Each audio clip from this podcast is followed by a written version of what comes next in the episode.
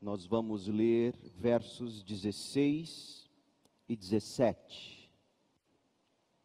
Cartas do Novo Mundo, Romanos, Justiça. Romanos 1, 16 e 17. Pois não me envergonho das boas novas a respeito de Cristo,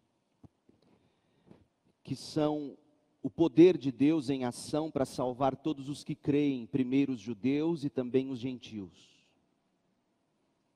As boas novas ou evangelho revelam a, a justiça de Deus. Que do começo ao fim é algo que se dá pela fé, como dizem as Escrituras: o justo viverá pela fé. Oremos, Pai. Na medida em que nos preparamos agora para escalar este Everest que é a carta aos Romanos, que o Senhor nos dê fôlego espiritual e, e iluminação espiritual para compreender, absorver, amar e praticar as verdades tão maravilhosas que Paulo, a nós, pelo Espírito, revela nesta epístola. Oramos em nome de Jesus. Amém. Podem assentar-se, por favor. Eu quero começar fazendo a você uma pergunta. O nome da série é Cartas do Novo Mundo, as 13 cartas de Paulo e as necessidades de sempre de todo mundo. A pergunta que eu quero começar fazendo é: você é uma pessoa carente? Você tem carência de quê? De amor, de atenção, de afeto, de afago. Qual é a sua maior carência? Ah, você não sente que é carente, você não se sente carente, então, humildade deve ser a sua maior carência.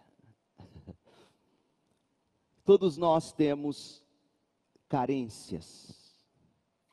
Uma pesquisa realizada em 2012 a pedido da empresa Johnson Johnson, ela solicitou ao IBOP que pesquisasse qual é a opinião dos brasileiros sobre demonstração de carinho. O levantamento contou com 2 mil entrevistados e mostrou que 62% da população considera o afeto importante. Desses, 35% afirmou que recebeu muito carinho na vida e 28% declarou ter recebido nenhum carinho. 21% dos brasileiros confessou não ter manifestado carinho a ninguém. A correria do dia a dia, o estilo de vida, entre outros fatores estressantes, podem ter influenciado o resultado, comentou o professor Dr. José Roberto Leite, que é coordenador da Unidade de Medicina Comportamental da Federal do Estado de São Paulo. Correria do dia a dia, estilo de vida, outros fatores estressantes influenciam-nos no sentido de não dar ou manifestar afeto. Mas seria a nossa maior necessidade a de afeto, a de amor? Todos nós temos carências, isso é fato. A questão, no entanto, é o que nós fazemos em face dessas necessidades às vezes reais, às vezes imaginárias, às vezes necessidades sentidas, às vezes não sentidas. Como nós reagimos? De que maneira nós nos comportamos em face das necessidades que achamos que temos? De que forma nós lidamos com as nossas carências? Sobretudo, gente, qual é a nossa mais real a nossa mais absoluta necessidade enquanto seres humanos. De novo, qual é a principal carência do ser humano? Você não pode se precipitar em responder, você tem que pensar bem, principalmente levando em conta os dias em que vivemos. Épocas tão centradas no eu. A cultura ao redor, suas necessidades sentidas no coração, não serão por si mesmas fontes capazes ou mesmo confiáveis, às quais recorrer para se responder às questões mais fundamentais da existência. Ou seja, para você descobrir qual é de fato a sua necessidade, não será a cultura e não será o seu coração a responder qual é a sua maior carência.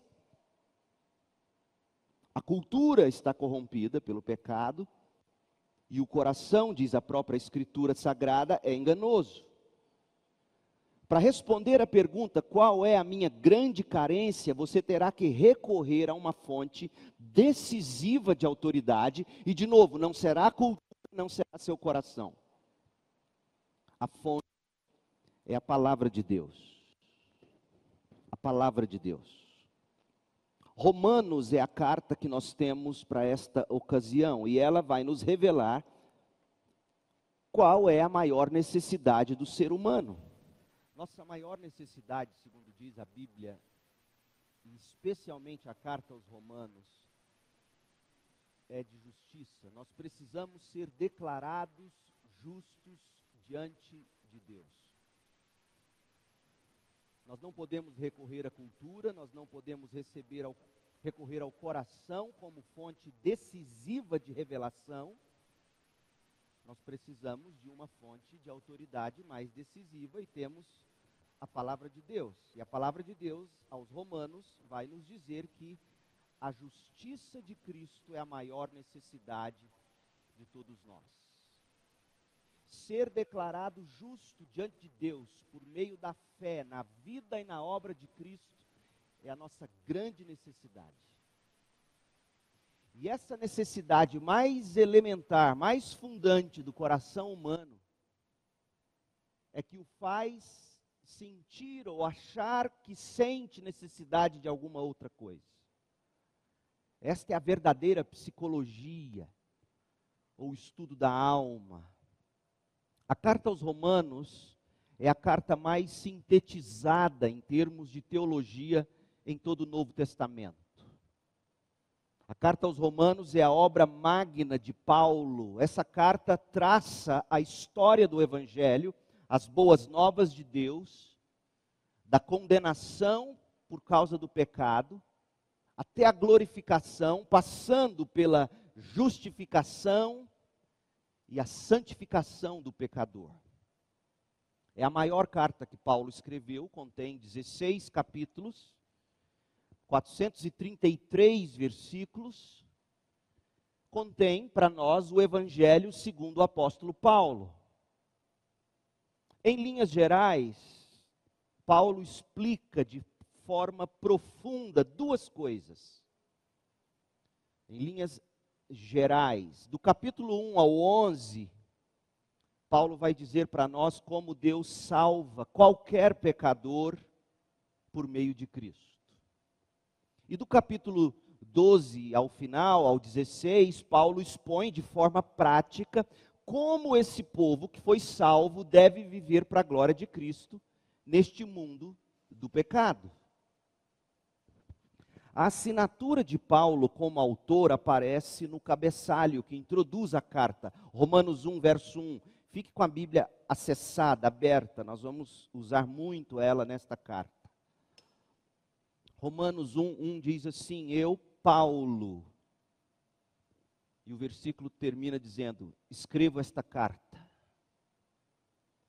Paulo escreveu esta carta, mas ele escreveu esta carta de um modo interessante. Segundo Romanos 16, 22, quem foi o escrevente da carta foi Tércio, ou amanuense.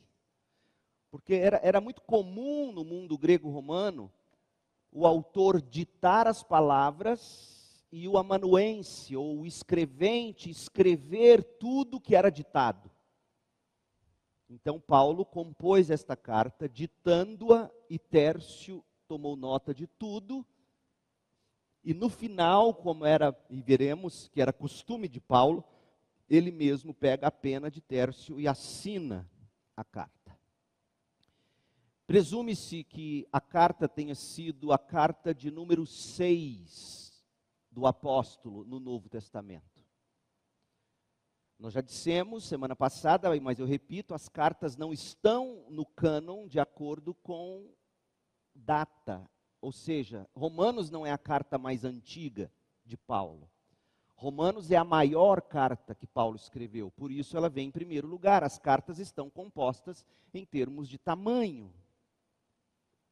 Ah, mas 1 Tessalonicenses é menor do que do que Romanos. Sim, mas quando você junta 1 e 2 Tessalonicenses, quando você junta 1 e 2 Coríntios, 1 e 2 Timóteo, então, antes de Romanos, Paulo escreveu aos Gálatas, 1 e 2 Tessalonicenses, 1 e 2 Coríntios, e então ele escreveu por volta de 57 depois de Cristo, ele escreveu aos Romanos.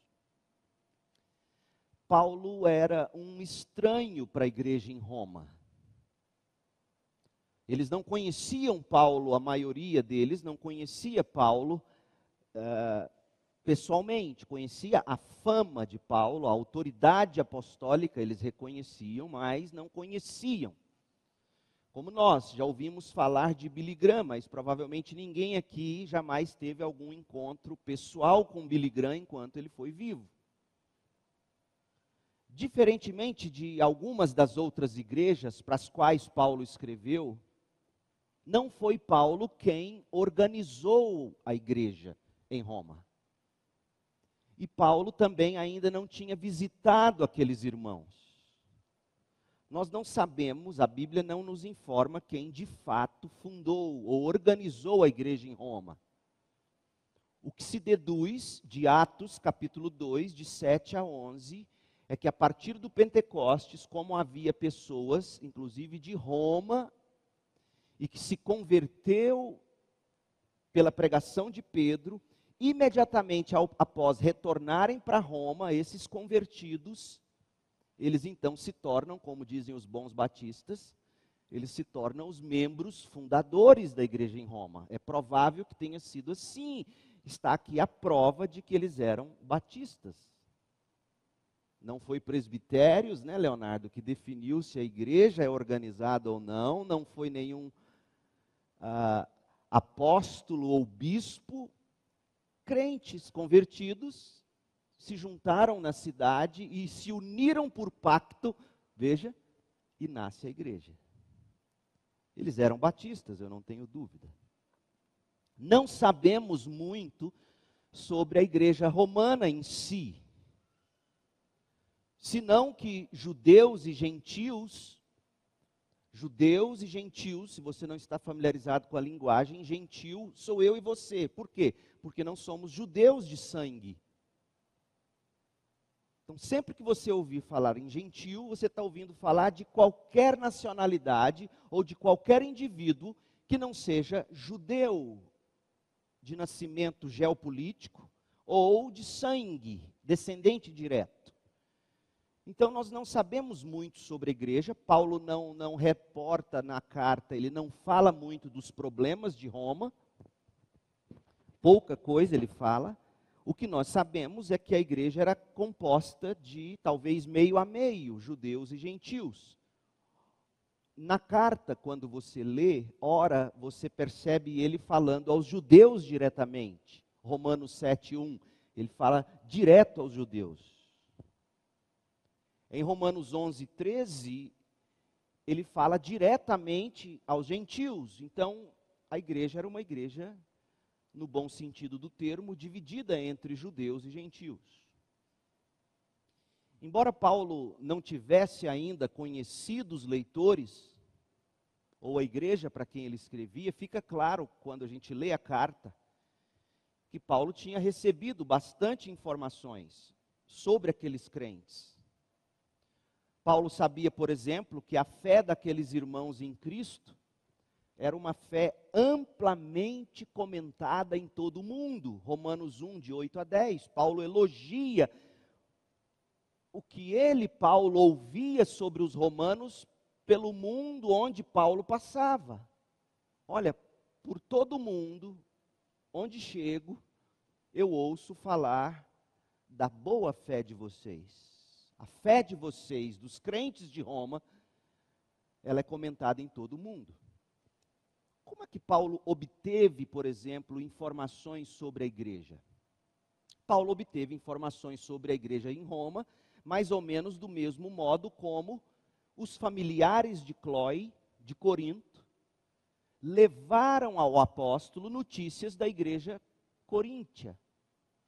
Em 1 Coríntios 1, verso 11, a gente é informado que quando Paulo escreve aos Coríntios, membros familiares de um homem chamado Cloé informou Paulo sobre o estado, veremos isso hoje à noite. Então, é provável que alguns cristãos, a exemplo do que aconteceu aos Coríntios, alguns cristãos tiveram visitando Paulo lá em Corinto, porque quando ele escreve aos Romanos, ele está em Corinto.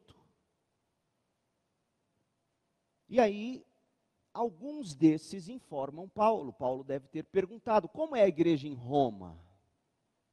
Alguns dos seus amigos próximos, como Áquila e Priscila, já tinham voltado para Roma, tanto que em Romanos 16, 3, você vê Paulo saudando Áquila e Priscila, que já estavam em Roma, ou seja, quando estiveram com Paulo em Corinto, contaram para Paulo sobre Roma.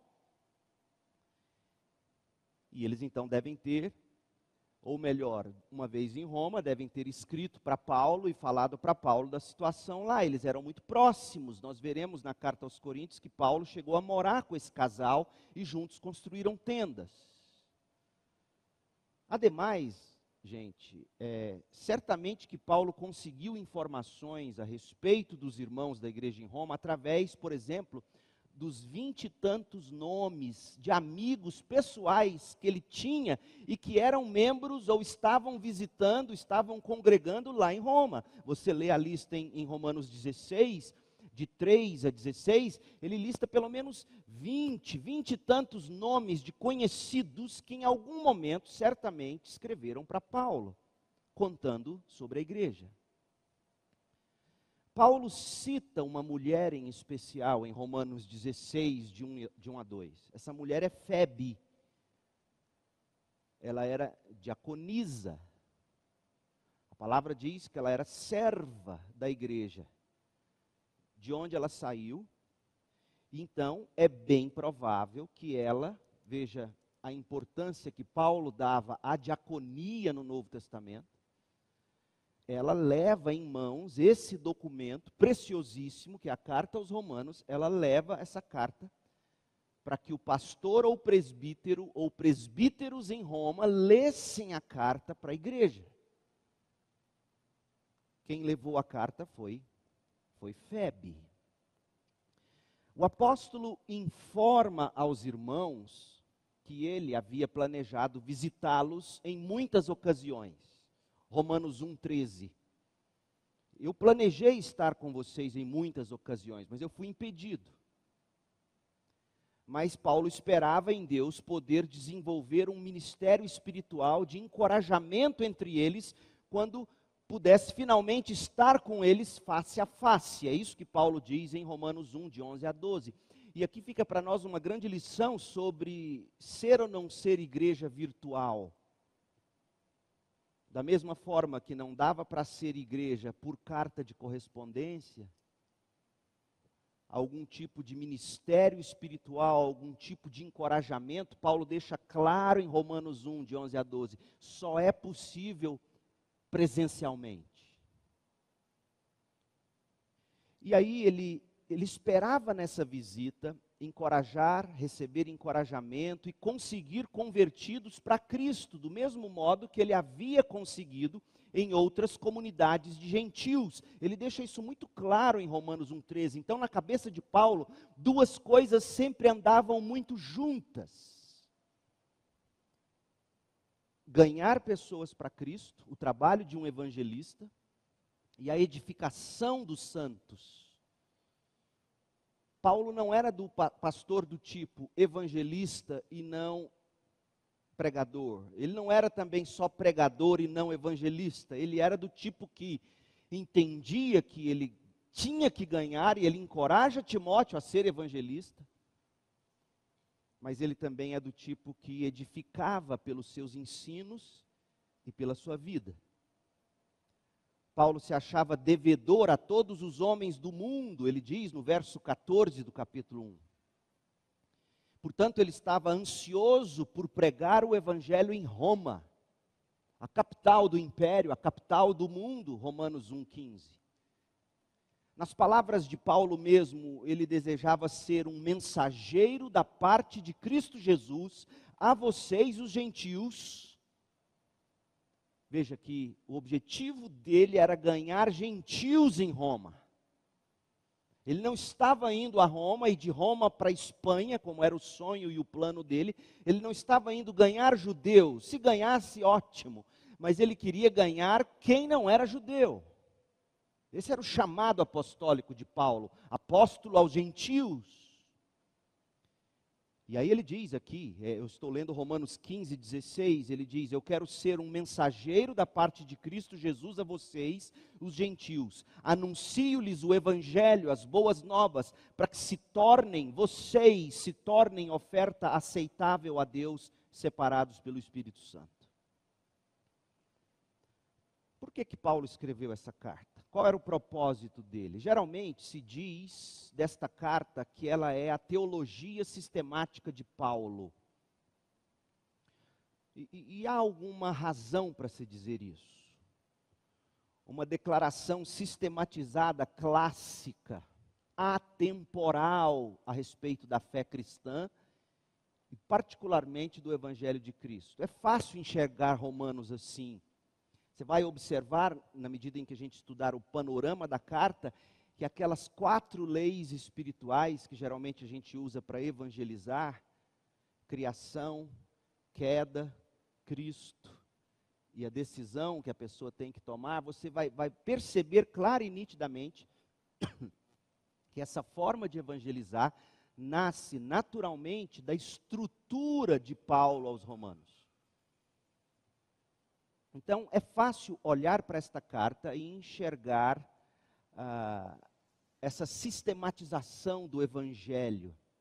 É fácil enxergar Romanos assim, em parte, como eu já disse, porque Paulo não aborda situações específicas da igreja. Paulo não aborda problemas pessoais da igreja, como ele faz em tantas outras cartas. Ele não fala de controvérsias embora seja verdade que Romanos seja uma declaração clássica de fé cristã, mas, mas veja, para Paulo, teologia nunca foi algo para ser estudado apenas em um compêndio teológico sem aplicação prática. Nunca foi.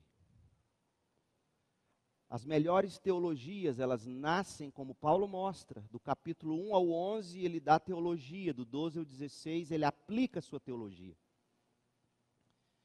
Então, é importante ler as cartas dos apóstolos como um todo, especialmente Paulo, dessa maneira. Você enxerga o fundamento teológico com aplicabilidade.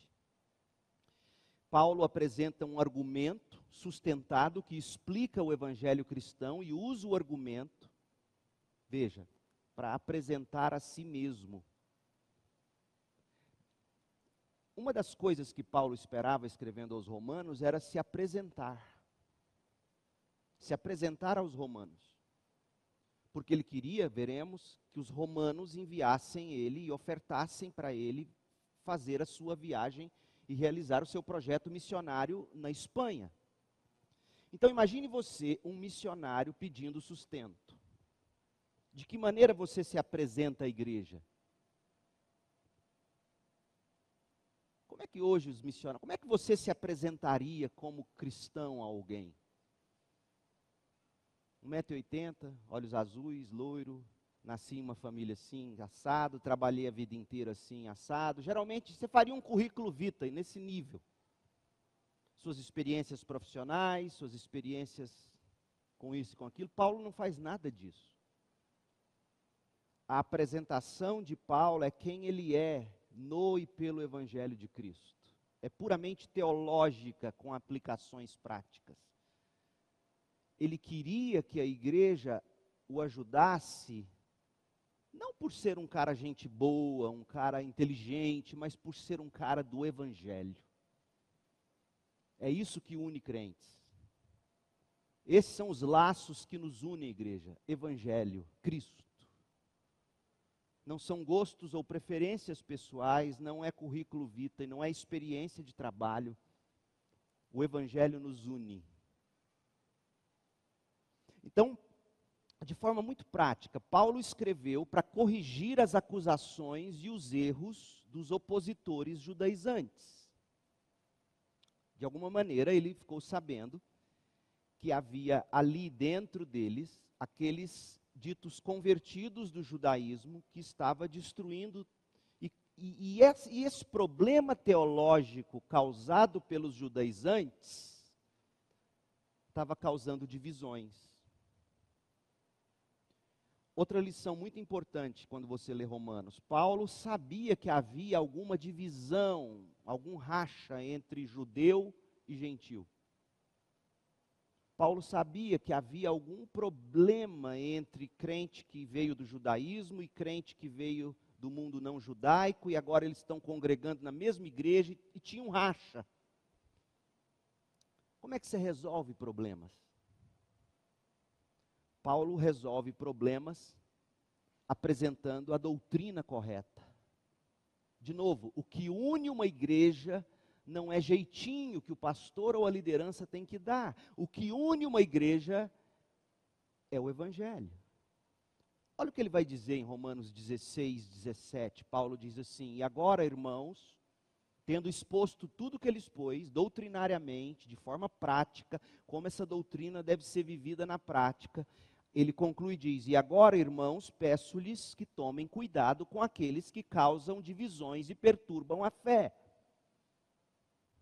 Ou seja, Paulo deu subsídio teológico e falou: você tem o subsídio,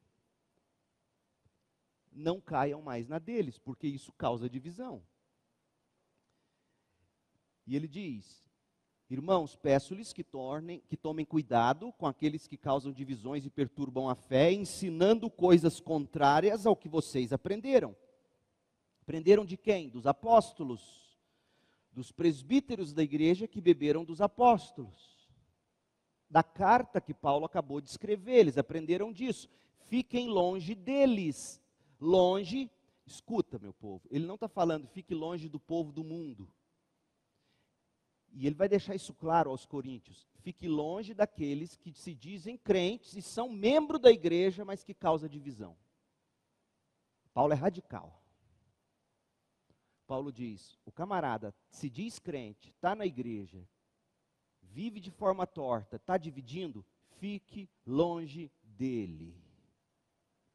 Por quê? Paulo explica, verso 18: esses indivíduos não servem a Cristo nosso Senhor, mas apenas os seus próprios interesses e enganam os inocentes com palavras suaves e bajulação. Paulo diz: uma igreja não é unida por palavras suaves e de bajulação. E eu fico pensando, quantos ministérios construídos em cima de palavras suaves e bajulação? E Paulo diz: foge disso.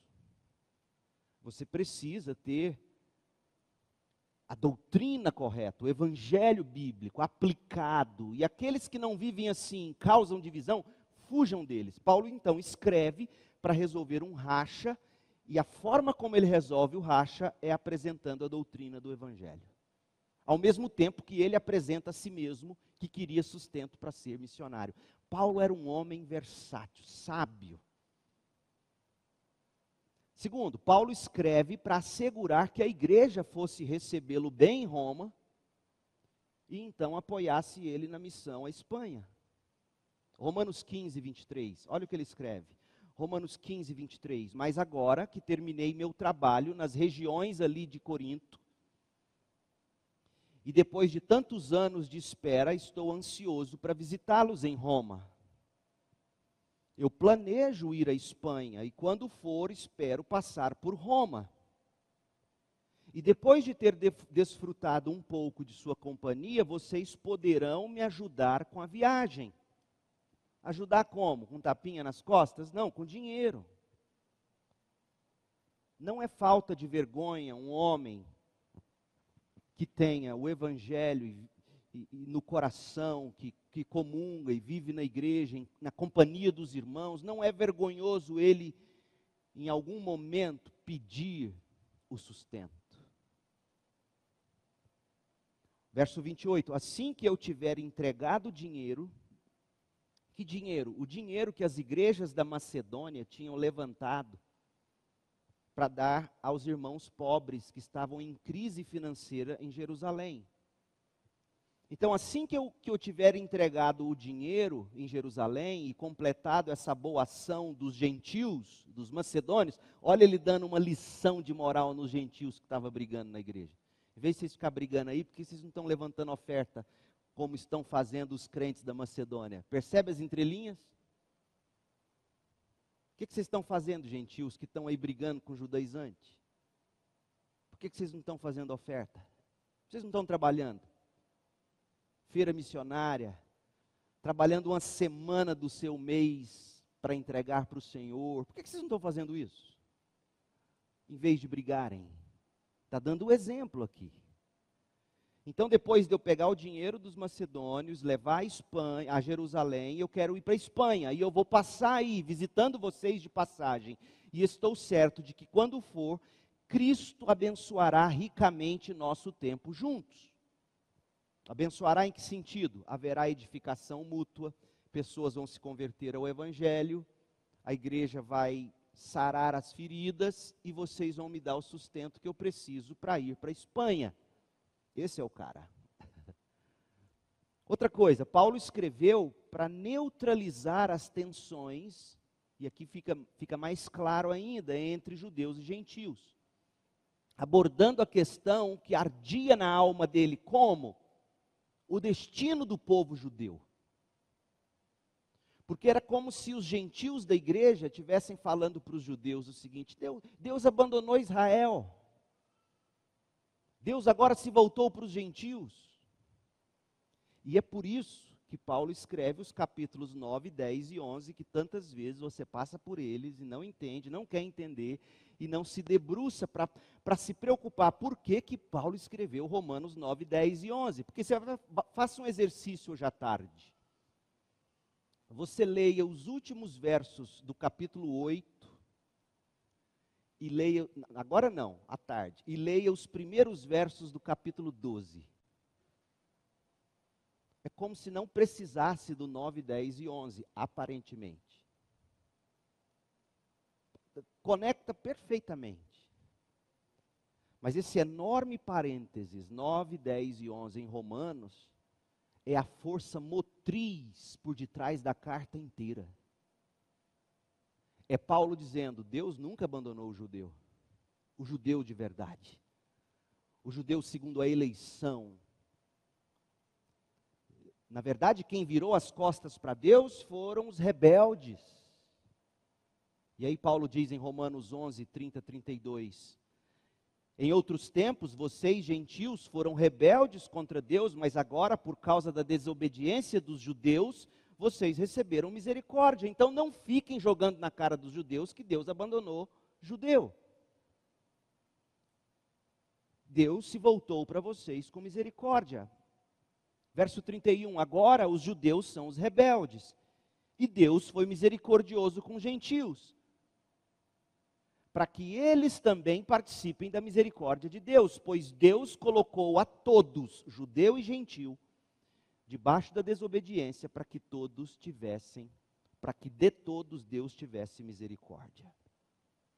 Então, esses são os motivos, em síntese. Ele, ele quer mostrar que Deus não, não muda de ideia, Deus nunca abandonou o judeu, como eles estavam dizendo.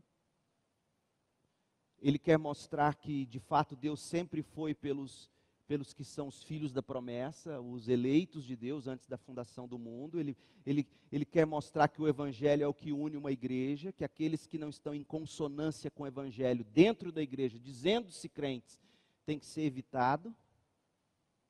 Ele está se apresentando como homem de Deus, ele fala que ele quer edificar, ele quer evangelizar, ele, ele mostra a lógica do Evangelho e diz: com tudo isso, eu espero que vocês se comovam com a minha causa. Eu sou devedor a judeus, a bárbaros, a gregos, vocês também deveriam se sentir assim, devedores. Nada do que Paulo escreve é por acaso, ele quer de alguma forma também constranger quem está lendo ou ouvindo a carta. Ora, se Paulo se sente devedor a, a todos, como ele diz lá no início da carta, por que, que nós não vamos nos sentir também devedores? E ele queria então que eles se sentissem assim, já que não poderiam todos eles ser missionários na Espanha, que continuassem fiéis nos seus dízimos, nas suas ofertas e que destinassem ofertas para que ele pudesse ser o missionário de Cristo na Espanha. Essa é a lógica por detrás de uma convenção como a nossa, Batista Brasileira, onde a gente manda ofertas missionárias e destina parte do nosso dízimo mensal para o sustento de missionários. Um panorama da carta. É óbvio, né, gente, que eu não tenho como cobrir com vocês tudo que Paulo escreveu aos Romanos em poucos minutos. Mas é possível resumir a carta com uma palavra. A carta se resume na palavra justiça. Dito de outro modo, Paulo escreveu para ensinar que o Evangelho revelam como opera a justiça de Deus. Que do começo ao fim, a justiça de Deus é algo que se dá pela fé, como dizem as Escrituras. O justo, aquele que foi declarado justo, viverá pela fé. Romanos 1,17. Romanos 1,17 é a tese da carta. É interessante porque Paulo quer se apresentar como missionário. E a tese dele é a justiça de Deus. Ou seja, existem gentios na Espanha que não foram justificados por meio da fé. É isso que move a obra missionária. O testemunho de Lutero a respeito do relacionamento dele, do Lutero, com a carta aos Romanos é interessante. Deixa eu ler para você um trechinho do que ele disse. Porque nos ajuda a entender o que Paulo quer dizer com justiça de Deus. Ouça o que ele diz. Lutero escreveu assim: Eu realmente desejava entender a carta de Paulo aos Romanos. E ele estudou tanto que nada ficou no caminho, a não ser a expressão justiça de Deus.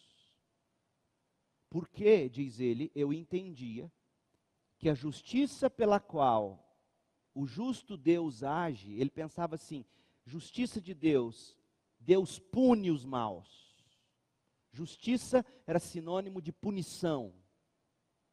Meditei sobre isso noite e dia até compreender que a justiça de Deus é aquela em que, por meio da graça e da misericórdia absoluta, Deus justifica, Deus declara justo pela nossa fé. Então, justiça de Deus é Deus graciosamente nos declarar justos pela graça por meio da fé. E ele diz que quando ele entendeu isso, ele sentiu renascer a alma dele, e ele diz: E eu adentrei pelas portas abertas do paraíso. Isso é a justiça de Deus. É Deus, pela graça, por meio da fé somente, em Cristo somente, nos declarar justos. Essa é a maior necessidade de qualquer ser humano. Comumente, quando se fala de justificação, o que se tem em mente ou se entende estar dizendo é que se está fazendo alguma defesa de algo que não tem justificativa, não é? Geralmente a gente pensa assim, o verbo justificar de forma negativa, no sentido de se desculpar de alguma coisa indesculpável. Ah, você está apenas tentando se justificar. Em outras palavras, você está tentando explicar algo que você sabe que está errado. Só que no Novo Testamento e na história do pensamento cristão, a ideia de justificação se refere particularmente à questão da salvação eterna, a maior carência do ser humano. Justificação tem a ver com a seguinte pergunta: como uma pessoa poderá se apresentar adequadamente diante de Deus? Como ela será justificada diante de Deus? Como ela poderá se acertar com Deus? Como ela poderá um dia ficar face a face com Deus? Como ela será justificada? Portanto, ser justificado é ser declarado justo, é ser declarado aceito diante de Deus. E, de novo, qual é a maior carência de todo mundo? Ser justificado diante de Deus.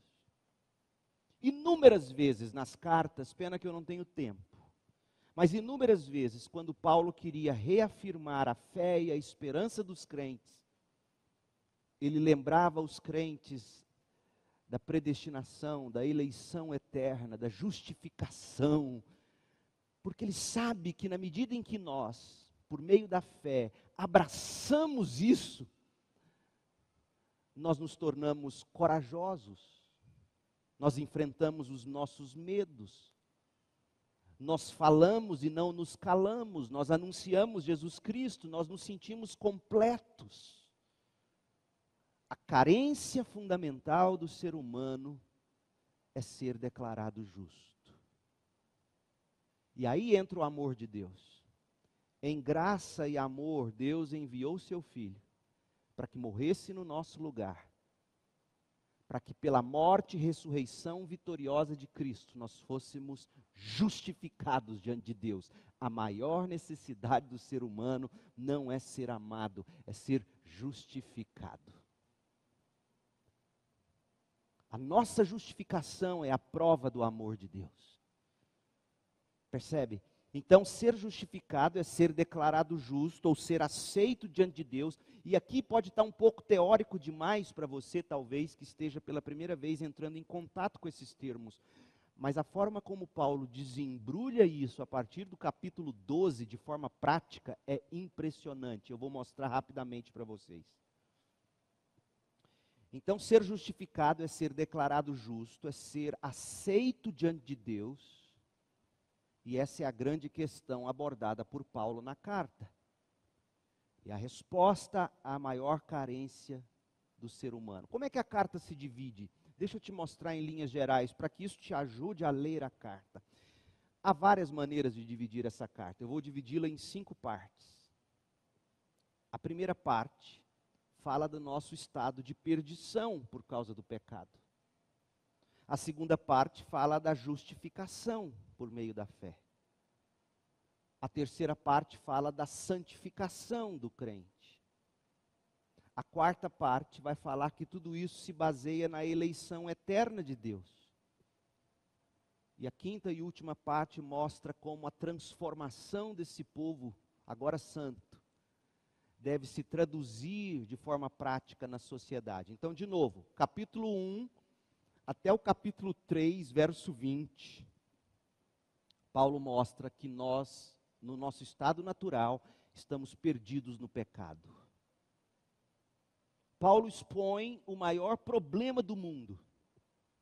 O maior problema do mundo é que nós estamos culpados. E você sabe como é que geralmente, e aqui eu vou tocar na essência do que é o evangelho contemporâneo, totalmente deturpado. Centenas, milhares de pastores estão neste momento pregando ao redor do mundo, dizendo que a sua maior necessidade é você se sentir amado por Deus. Quando é o reverso disso. Você já parou para pensar quando uma pessoa faz algo errado e ela sabe que ela está errada, e tudo que ela não quer é ser confrontada com o erro dela, o que, que ela espera de você? Que você reafirme seu amor para ela, sem lidar com a causa principal do problema. Por que, que ela está sentindo que você está afastado dela? Ela sabe que ela fez algo errado, mas ela não quer admitir, mas ela quer que você vá lá e ame ela, e mostre afeto, e mostre amor. Ela não quer mexer com o erro. Quando se prega que a sua maior necessidade é ser amado, sem dizer que o seu maior problema é o seu pecado, não é cristianismo, é autoajuda. Porque Paulo vai dizer: o nosso grande problema é a culpa diante de Deus. Adão e Eva saíram escondidos e fugiram para trás de uma árvore e se cobriram de folhas. Não foi porque de repente eles pensaram assim: ai, Deus não nos ama mais, né, Adão? Vamos embora daqui. Eu digo que foi a Eva, porque já que ela começou a conversa, ela terminou. E Adão era um cabra frouxo, deixava ela fazer tudo. E aí foi o problema. A mulher. Bom, esse é outro sermão, é Gênesis o homem tinha que ter entrado em cena e dito: escuta aqui, serpente, a conversa não é com ela, a conversa é comigo. Eu sou o cabeça desse, dessa casa, o líder desse lar, não posso me omitir. Não vamos comer desse fruto. Deus disse que não era para comer desse fruto, e o que Deus disse nos basta. Mas quando eles, por incredulidade, desobedecem a Deus, a primeira crise deles não foi de, ai, Deus não nos ama foi aí agora, somos culpados. Deus vai vir ao nosso encontro na viração do dia, e, e aí? Medo, culpa. É o maior problema do homem. Então você só será, ou você só se sentirá de fato amado na medida em que você, pelo Espírito, reconhecer seu pecado, como Paulo vai mostrar aqui, de Romanos 1, 1 a Romanos 3, 20 você entende esse pecado e você entende que pela graça, motivado por graça e amor, Deus providenciou a justiça dele, Cristo. Então você resolve o seu problema de culpa ao passo que entende que isso é obra do amor. Não se resolve o problema se não se tratar o pecado. E é isso que Paulo vai dizer: o judeu é pecador, o gentio é pecador, religiosos são pecadores, pagãos são pecadores, todo mundo é pecador. Todos estão debaixo da ira de Deus. Romanos 1 a Romanos 3, 20. E aí? Aí do capítulo 3, verso 21, até o capítulo 5, verso 21, Paulo diz que Deus providenciou uma maneira de suprir a nossa maior carência. E a maneira de Deus suprir a nossa maior carência é através da vida e da morte perfeita de Cristo Jesus. Os pecadores se arrependem, creem em Cristo, e aí eles são legalmente declarados justos, eles são recebidos, eles são aceitos diante de Deus. Outra coisa, você já parou para pensar? Marido e mulher sabem muito bem disso. Se você é muito jovem, talvez você não entenda isso direito, a não ser nas suas relações de amizade. Marido e mulher vivem pecando um contra o outro. Só lá em casa que não é assim. Marido e mulher vivem pecando. E quando tem algo não resolvido, especialmente aquela parte do casamento que é mais culpada, a pessoa fica irrequieta.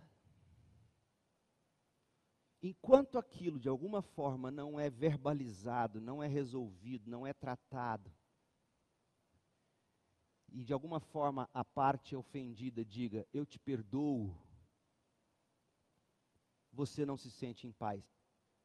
Se você nunca percebeu isso, eu temo que você já tenha se tornado em algo muito mais do que um pecador, você já virou um monstro.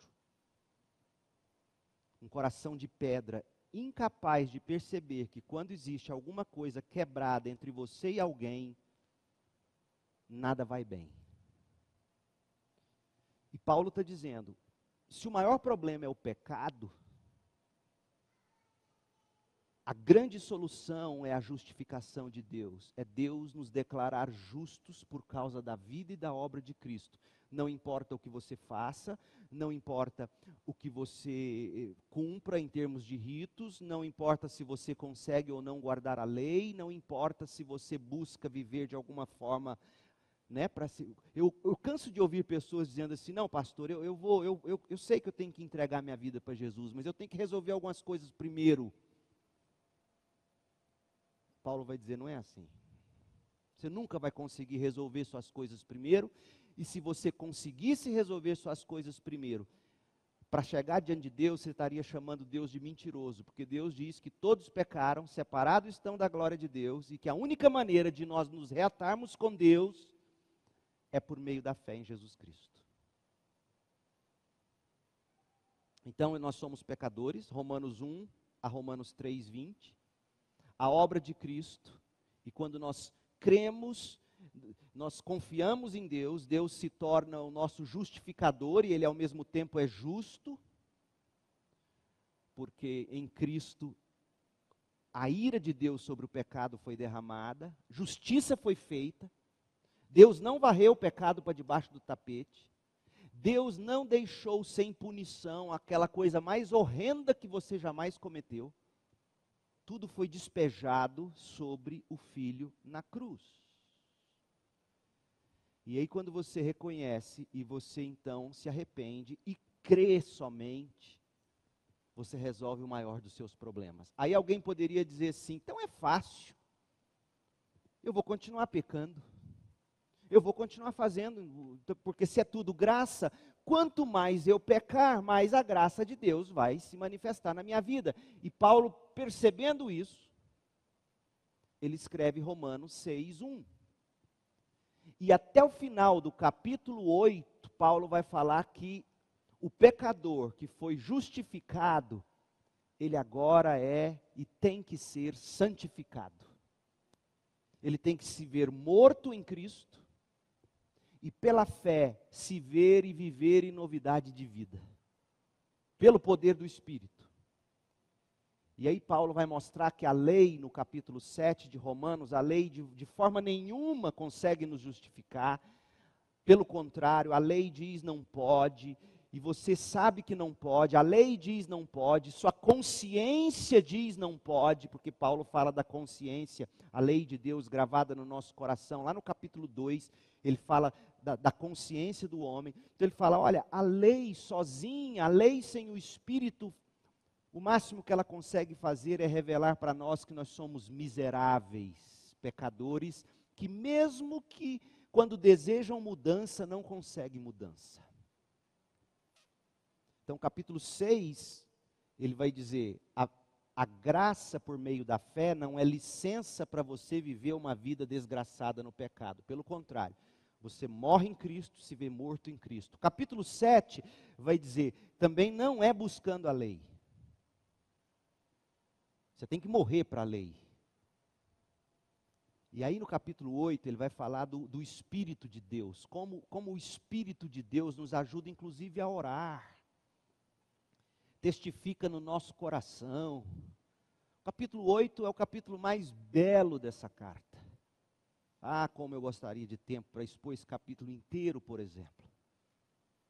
E aí, capítulo, a primeira parte do livro, até o capítulo 3, verso 20, a perdição no pecado. Capítulo 3, 21 até 5, 21, justificação pela fé. 6, 1 a 8, 39, a santificação pelo Espírito. A sua santificação é a única prova de que você foi justificado. Você não se santifica para ser justificado a sua santificação, o seu processo de mudança de vida, seu desejo incessante de querer vencer o pecado é prova de que você foi justificado. Essa é toda a tese de Paulo. Não existe essa de alguém ser justificado por Deus e continuar amando o que um pagão ama. Não, não dá. É mentira, não existe. E aí no capítulo 9, até o final do capítulo 11, Paulo vai falar da doutrina da eleição. Paulo vai dizer, em essência, o seguinte: olha, não, não é Israel geopoliticamente. Deus, Deus não abandonou o verdadeiro Israel dele, os seus eleitos. Aqueles que Deus escolheu, e aí ele vai mostrar da, do filho da promessa de Abraão. Então ele vai dizer que no momento em que Deus virou as costas para o Israel geopolítico, ele abriu as portas para o mundo gentil. A concentração deixou de ser a nação geopolítica para ser o mundo. E aí o evangelho chegou a nós. E isso vai causando ciúme no judeu.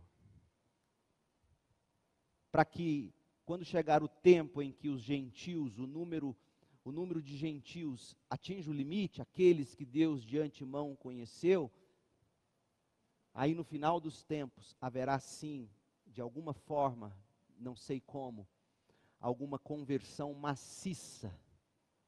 Não digo integral e total, mas em grande quantidade de judeus, como a gente ainda não viu na história desde Jesus Cristo. Acontecerá no final dos tempos. E aí Paulo diz: e aí todo Israel será salvo. Todo Israel eleito de todos os tempos, inclusive a igreja. E esse Israel judeu que será salvo, será salvo porque serão enxertados de volta, mas na igreja. Não existe na cabeça de Paulo dois povos, judeu e gentil, ou, ou Israel e igreja, perdão. Existe o povo de Deus no Antigo Testamento, o povo de Deus no Novo Testamento.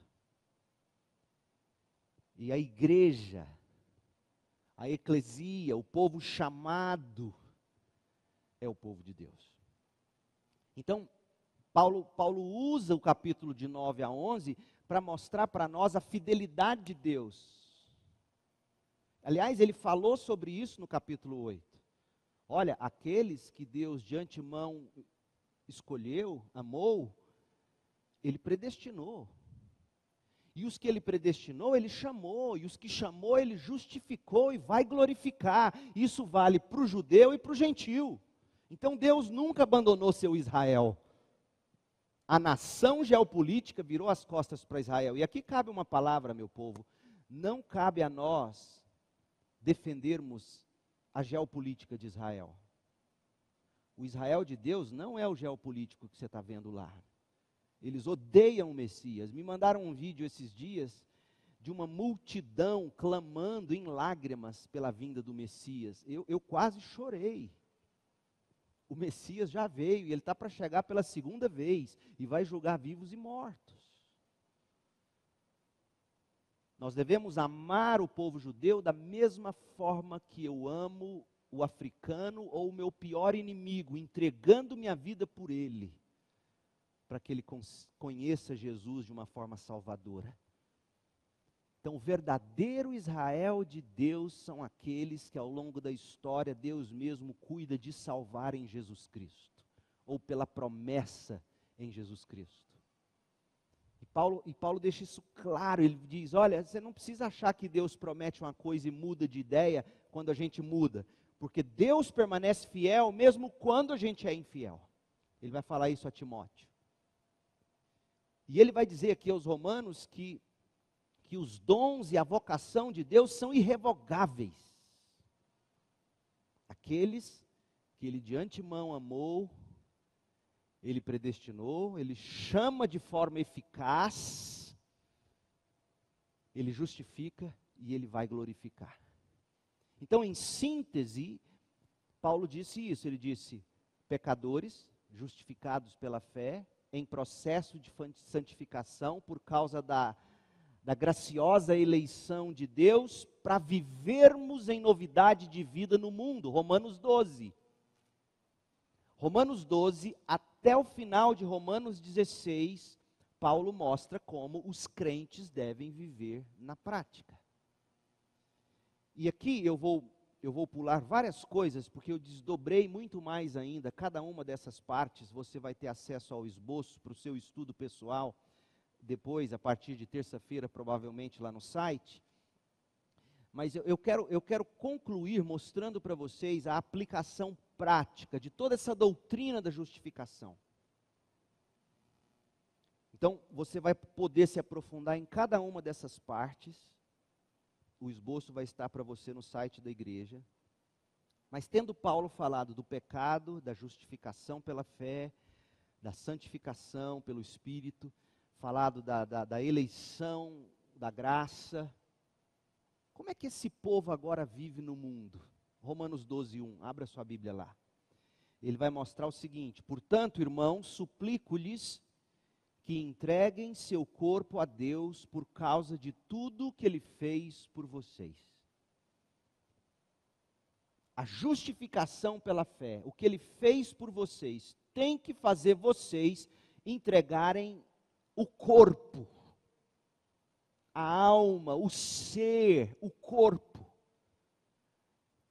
Paulo aqui está querendo mostrar para nós aquela ideia, corrigir aquela ideia né, de que o mundo, as coisas espirituais não são palpáveis.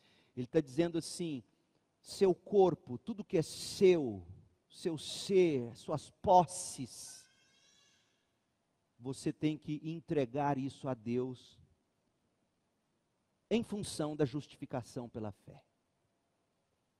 Veja que a doutrina transforma a forma de viver Doutrina é fundamental, crentes.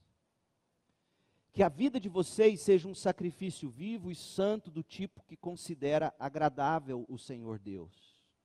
Essa é a verdadeira forma de adorá-lo. Não imitem o comportamento e os costumes deste mundo, mas deixem que Deus os transforme por meio de uma mudança em seu modo de pensar Veja que é doutrina que muda o pensamento e isso nos faz experimentar a boa, agradável e perfeita vontade de Deus. Isso tudo tem implicações na forma, por exemplo, Paulo vai dizer, aí ele desenvolve até terminar a carta, na forma como a gente pensa sobre nós mesmos. A doutrina da justificação ensina que tipo de autoimagem nós devemos ter. Olha o versículo 3 de Romanos 12. Não se considerem melhores do que realmente são. Antes, sejam honestos em sua autoavaliação, medindo-se de acordo com a fé que Deus nos deu. De acordo com a revelação bíblica, de acordo com os dons que ele nos entregou. Fé aqui é um pacote de diversas coisas objetivas e aí Paulo está dizendo, é assim que a gente se enxerga, de acordo com a fé que Deus nos deu, de acordo com a revelação que Ele faz de si mesmo a nós, de acordo com a capacitação que Ele mesmo nos dá e a gente percebe, e a igreja nos ajuda a discernir, e a gente desenvolve isso no corpo e através do corpo de Cristo. Então a forma de nós nos enxergarmos muda pela doutrina da justificação, a forma como nós nos relacionamos na igreja muda. Romanos 12, de 4 a 16, Paulo vai falar que a gente tem que se ver como um corpo unido. Não é a igreja de judeu e de gentil. Não é a igreja composta hoje de batistas e membros de outras igrejas que estão vindo para cá. Não é isso. Paulo está dizendo é um só corpo, unido, servindo e amando uns aos outros. A doutrina da justificação elimina o orgulho. Porque o que me faz pensar que eu sou melhor do que o outro? Foi isso que Paulo quis mostrar em Romanos 9, 10 e 11. O que te faz achar judeu que você é melhor que o gentil? O que te faz achar gentil que você é melhor do que o judeu? O que te faz achar que você é melhor e aqui eu digo em todo amor, por favor entendam, o que te faz achar batista, tradicional, reformado, que você é melhor do que um pentecostal que está conhecendo a fé reformada e vindo para cá congregar conosco, glória a Deus. O que, que te faz achar que você é melhor do que ele? Se tudo é graça por meio da fé. É isso que Paulo está tratando com a doutrina da justificação. A igreja é um corpo. A doutrina da justificação, Paulo vai dizer em Romanos 12, 17 a 21, muda a forma de nós tratarmos quem nos persegue. Você ora por ele, você dá água para ele, você faz o bem a ele. A doutrina da justificação cria uma igreja que morre pelos que perseguem. A doutrina da justificação mudaria o panorama evangélico brasileiro, se de fato entendessem isso na prática. E aí o capítulo 13 mostra como que a gente se organiza como sociedade. A doutrina da justificação nos ensina a ser submissos às autoridades. Nos ensina a viver em amor com o próximo. Capítulo 13 ele trata disso. Até o verso 7, autoridades, do verso 8 ao 14, vivendo em amor na sociedade, na igreja, capítulos 14 e 15, Paulo vai falar das liberdades, como é que a gente respeita o irmão mais fraco, para não sermos tropeço para ele. Essa é a nova gente que nasce da doutrina do Evangelho. É isso que Paulo quer que a gente enxergue. E aí, Paulo termina, ele vai terminar sua carta dizendo, no capítulo 16, dos seus planos para o futuro ele planejava visitá-los e, e etc. Mas vamos ler as últimas palavras de Paulo, porque resumem a carta. Romanos 16, 25 a 27, para a gente concluir. Olha o que Paulo diz. Depois de tudo que ele escreveu, toda glória seja a Deus, que pode fortalecê-los, como afirmam o Evangelho ou as boas novas. Pense, de que maneira o Evangelho fortalece a gente? Dizendo para nós que nós somos justificados ou aceitos por Deus não com base no que fazemos, mas com base no que Ele fez. E que tudo o que fazemos e devemos fazer, nós fazemos como fruto do que recebemos pela graça e por meio da fé. Isso nos fortalece isso nos reergue, isso nos coloca em pé, isso nos, isso nos arranca de depressão, isso nos dá um sentido para a vida. Essa mensagem a respeito de, de Jesus Cristo revelou seu plano, mantido em segredo desde o princípio dos tempos, mas que agora, como os escritos dos profetas predisseram e o Deus eterno ordenou, é anunciada aos gentios de toda parte. Judeus, não se orgulhem, é obra de Deus. Pastor Vanderlei José Álvares dizia: Eu, eu vivi para ver, eu fui ovelha dele um tempo na primeira igreja batista em Goiânia. Ele dizia assim: Os pentecostais um dia encherão nossas igrejas quando descobrirem os erros, e, e, falava nesse nível, falava assim, o quanto nós veríamos as igrejas tradicionais, entre aspas, né, para usar a linguagem dele, receberiam aqueles que cansados e, e surrados por qualquer tipo de doutrina aí fora. Então Paulo está dizendo para nós, os batistões de pedigree, chegou o momento de Deus trazer para a sã doutrina aqueles que durante tanto tempo, bem intencionadamente, viveram no engano. E vou dizer para vocês, em alguns casos, esse tipo de mudança é uma verdadeira conversão. É uma verdadeira conversão. Se você duvida disso, ouça en passant algumas das mensagens que são pregadas por esses arautos da desgraça. E Paulo está dizendo a nós: o Deus eterno ordenou, é anunciado aos gentios de toda parte, a nós, a fim de que eles também possam crer e, e crer nele e obedecer toda a glória para sempre ao Deus único e sábio por meio de Jesus Cristo. Amém.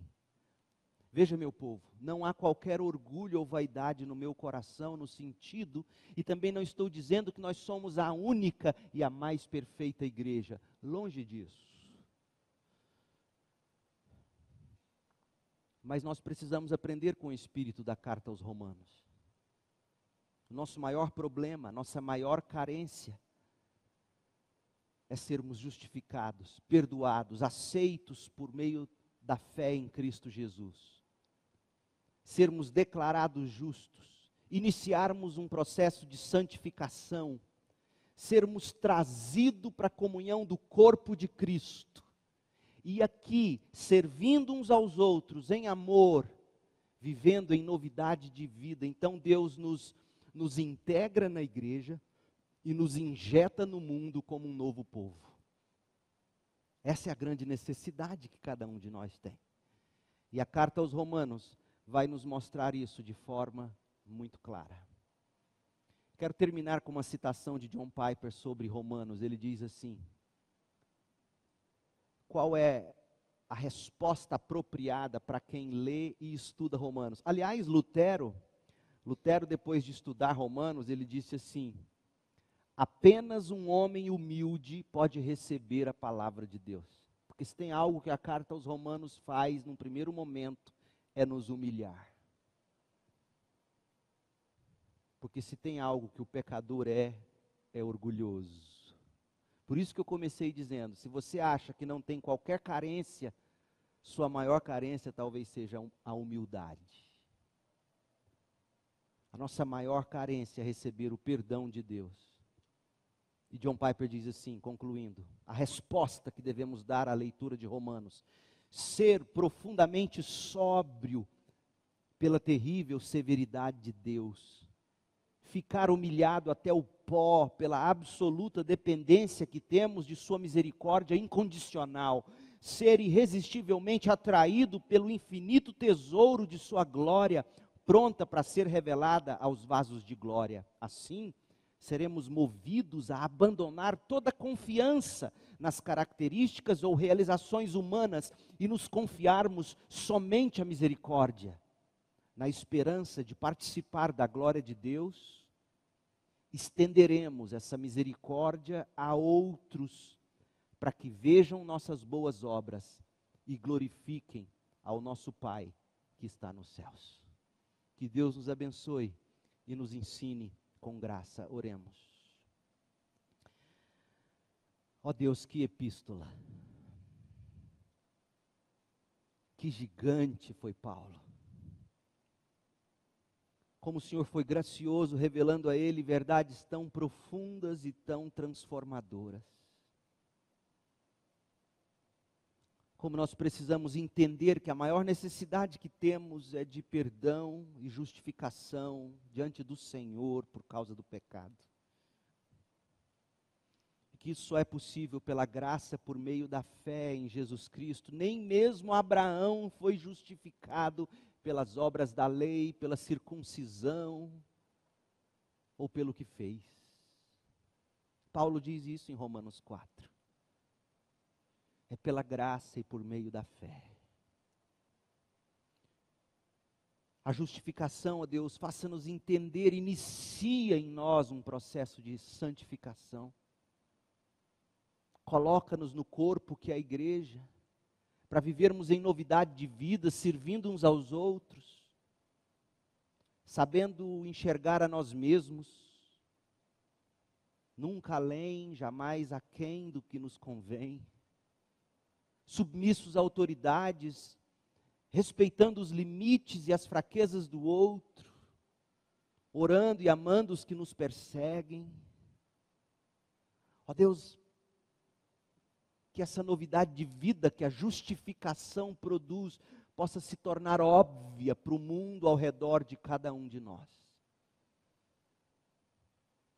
Eu oro pedindo que o Senhor mesmo complete o tanto que faltou do que aqui há para o nosso coração, em nome de Jesus. Amém.